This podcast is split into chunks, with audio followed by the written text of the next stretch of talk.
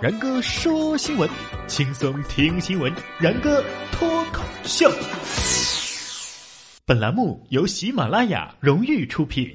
然哥说新闻，新闻脱口秀，各位听众大家好，我是然哥。眼看着二零一四年就要过去了，不知道大家的新年愿望都是什么呢？反正然哥的愿望是，以后可以按价格从高到低来买东西。其实怎么说呢？这个愿望其实早就实现了，只不过每一次呢都要翻到最后一页而已。其实想实现这个愿望也简单啊，去香港洗碗什么的都已经落伍了，咱们组团去辅国搬砖吧，来一场说搬砖就搬砖的旅行吧。说英国建筑工人短缺，周薪上万，海外聘请泥瓦匠。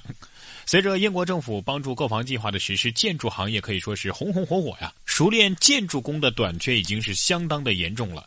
据一家招聘公司的调查，有伦敦的企业以一周一千英镑啊，一个星期和人民币大概就是一万块钱啊这样的工资，从海外招募泥瓦工，周薪万元呐哈！各位，嘿，每天类似于这样的招聘信息啊，都在动摇我继续为社会主义祖国服务的信心。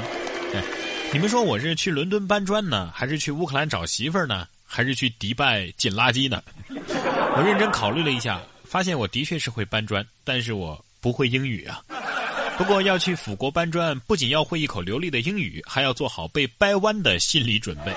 不过被掰弯也不是没有好处的，至少不会有下面这样的烦恼：说南京一个女子带着三个男子做亲子鉴定，陈女士三十五岁，长相端庄。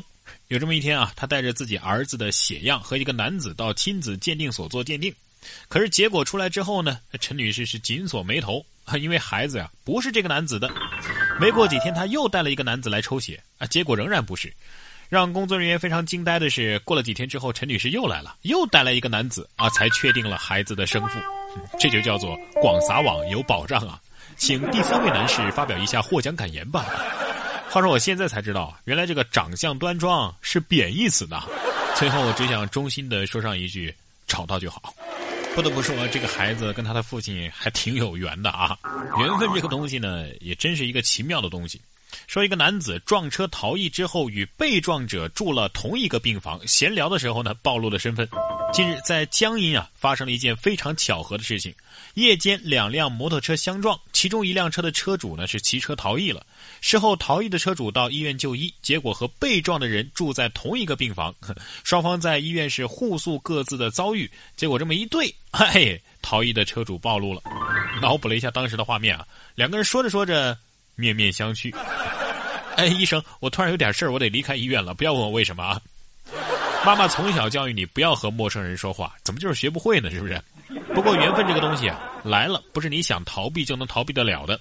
下面这只小狗跟这个土豪恐怕就没什么缘分啊，强求也求不得。浙江啊，奔驰司机顺走了交警队的小狗。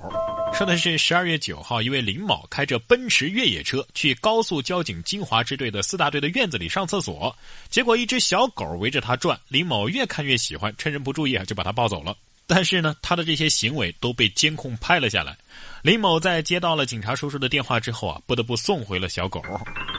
哎呀，这小狗差一点就傍上了富豪，走上狗生巅峰了，结果被你给拿回来了。最没节操的警汪，哈 哈连警汪都喜欢土豪，这这这无情的世界啊！其实土豪的世界我们还真是永远不懂啊。说一个双面慈善家吧，白天是老总，晚上当飞贼呀。这说的是广东肇庆的一个男子，叫于某啊。白天出入高档会所，多次到福利院啊、慈善会啊进行捐资，长期是住在五星级的酒店，人称是于总。结果呢，到了夜晚，他就会驾车到高档小区，呃，就像那个蜘蛛侠一样啊，沿着煤气管攀爬，入室盗窃作案二十多起，涉案五十多万。今日这个奇葩呢，已经被警方抓获了。难道这就是传说当中的？道圣白玉汤吗，哎，真的是劫贫济富的双面人生啊！说完土豪顺手牵狗、顺手牵羊偷东西啊，再来听听下面这位顺手牵鸡的，说的是合肥的一个热心的店主啊，请老人进店避寒喝热水，老人却顺走了手机。这是八号合肥的一个店主周斌，请门外的一个八旬的老人进店避寒喝热水，不料对方竟然是顺走了一部手机。周斌看了店内的监控之后呢，想了很久，最终是决定，哎呀，不报警算了。他说：“虽然我感觉很心痛，半天缓不过来神儿，但是呢，呃，以后这样该做的事情啊，他还是会继续做的。这让然哥不得不想起了《农夫与蛇》《冬菇先生和狼》啊，还有郝建和老太太的故事，加上这个店主和老人，哎，就是类似这样的事情啊，发生了一起又一起，社会才会逐渐的变得越来越冷漠呀。不过好事坚持做是对的，但是这事儿我觉得还是应该报警。该帮助的老人咱们要帮助啊，该帮助的穷人咱们也应该接济，但是该惩治的咱们也绝不能手软，不能让一些不良的分子继续来伤害咱们善良人的心呢。不过前面说的这些顺手牵走值钱的东西，还可以理解成是见财起意。下面这位顺手牵厕纸的。却有点令人同情啊！说的是妇女因为家里贫困偷列车上的厕纸，列车长呢不仅没有处罚她，反而赠了三百块钱给她。这是十二月七号 K 二八八次列车从南昌出发不久，卧铺车厢的厕纸全都不见了。不久，一个头发花白的中年男人是拿着装满厕纸的塑料袋，拽着妻子向列车长认错。原来啊，这俩人的孩子患了严重的肾病，已经是花掉了四十多万元了。列车长一看呢，没有报警，反而是掏出了三百块钱塞给他们。人间有真情，人间有真爱啊！地球母亲都哭了。不过这 K 字头的火车原来还有厕纸，我咋从来没用过呢？